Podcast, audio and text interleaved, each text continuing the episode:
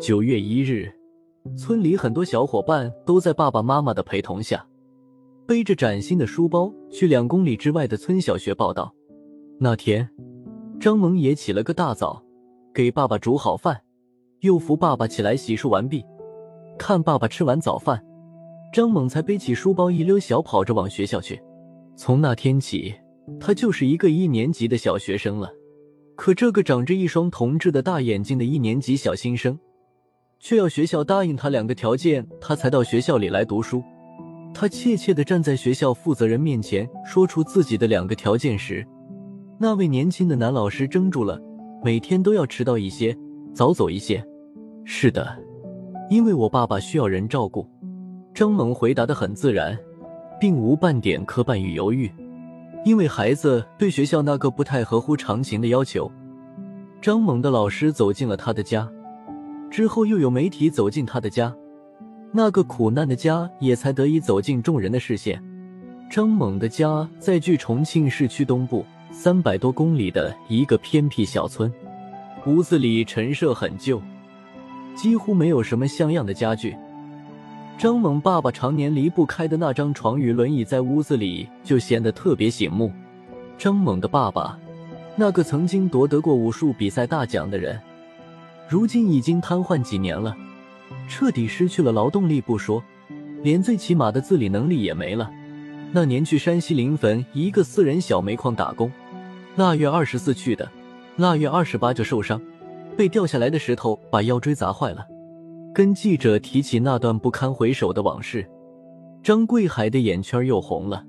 张贵海想不到命运之神会如此残酷，在接下来的两年多里，他不但没让他的病有丝毫的好转，还相继带走了他两位最亲的亲人，为他操碎了心也榨干了力的母亲和父亲相继因癌症过世，妻子外出打工，从此杳无音信，最爱的双亲走了。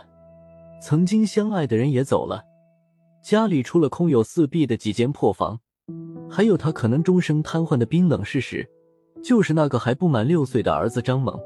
可他这个父亲又能给他什么？除了拖累。那个黄昏，他不吃也不喝，一直呆呆的坐着。他想到了死，他不知道那双温暖的小手是何时轻轻抚摸过他的脸的，轻轻的。将他脸上冰凉的泪擦去，继而，他听到儿子那一句石破天惊的话：“爸爸不哭，我们都是男子汉，你还有我。”孩子将瘦瘦的肩膀靠过来，轻轻的倚在了爸爸的怀里，握着爸爸的手，没再说一句话。张猛就是从那天起，开始独立一个人承担起照顾爸爸的责任的。父子两个，一个天天坐在轮椅上。一个手无缚鸡之力，生活中最简单的吃饭喝水也成了问题。山上没水，平时吃水都要到山下一个四五米深的大蓄水池里去挑。张猛挑不起两桶水，就拎着一只小小的蓝色水桶去提。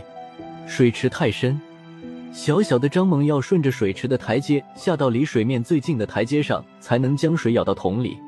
每次提小半桶，从山上到山下。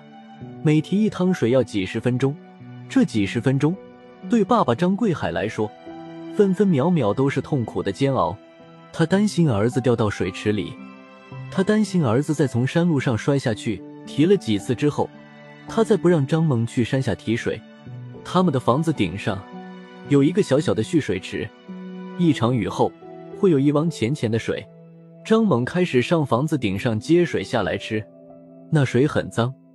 没有经过任何处理，爷儿俩第一次吃那里的水，上吐下泻好了几天，后来竟然慢慢习惯了。儿子第一次给我做的饭是煮的面条，水少，面条放多了，煮成了一锅糊糊。儿子觉得过意不去，我却觉得特别幸福开心。我儿子长大了。谈起张萌给自己做的第一顿饭，张贵海再次哽咽。张贵海，张萌。这一对风雨中相依为命的父子，已经慢慢试着适应只有他们两个的日子。张猛的学校同意了他的请求，允许他每天抽出时间照顾爸爸。落下的课老师在负责为他补上。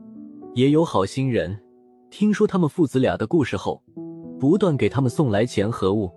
他们家里已经装上了净水器，张猛不用再到山下提水吃，爸爸也不必再天天提心吊胆。爸爸的一日三餐饮食起居，却还是要靠小张猛来照顾。从家到学校，来回四公里的山路，张猛要步行近四十分钟。下午四点钟，别的孩子还坐在教室里上最后一节课，张猛就背起书包回家。回家后。第一件事是去看爸爸，然后放了书包去给爸爸做饭。张猛中午在学校吃补助餐，不能回家，爸爸一天只能吃两顿，所以下午这一顿，张萌总是想让爸爸早一点吃上。w w w 点 o r e n s h e n g 五点 com 夜里睡，总是他搂着我，让我的头枕在他的小胳膊上。他把我当成个孩子，那是那天张贵海跟记者谈起儿子时脸上露出的唯一的一点笑容。在谈到儿子总是小大人一样照顾他的时候，可他笑到后来还是掉了泪。如果没有儿子，我相信自己真的没有再活下去的勇气。现在，我不但要活着，还要努力想法站起来了。为了我的儿子，为了所有关爱我们父子的人。爸爸说这些时。张猛就站在爸爸的背后，坐在轮椅上的爸爸比站着的他还要高。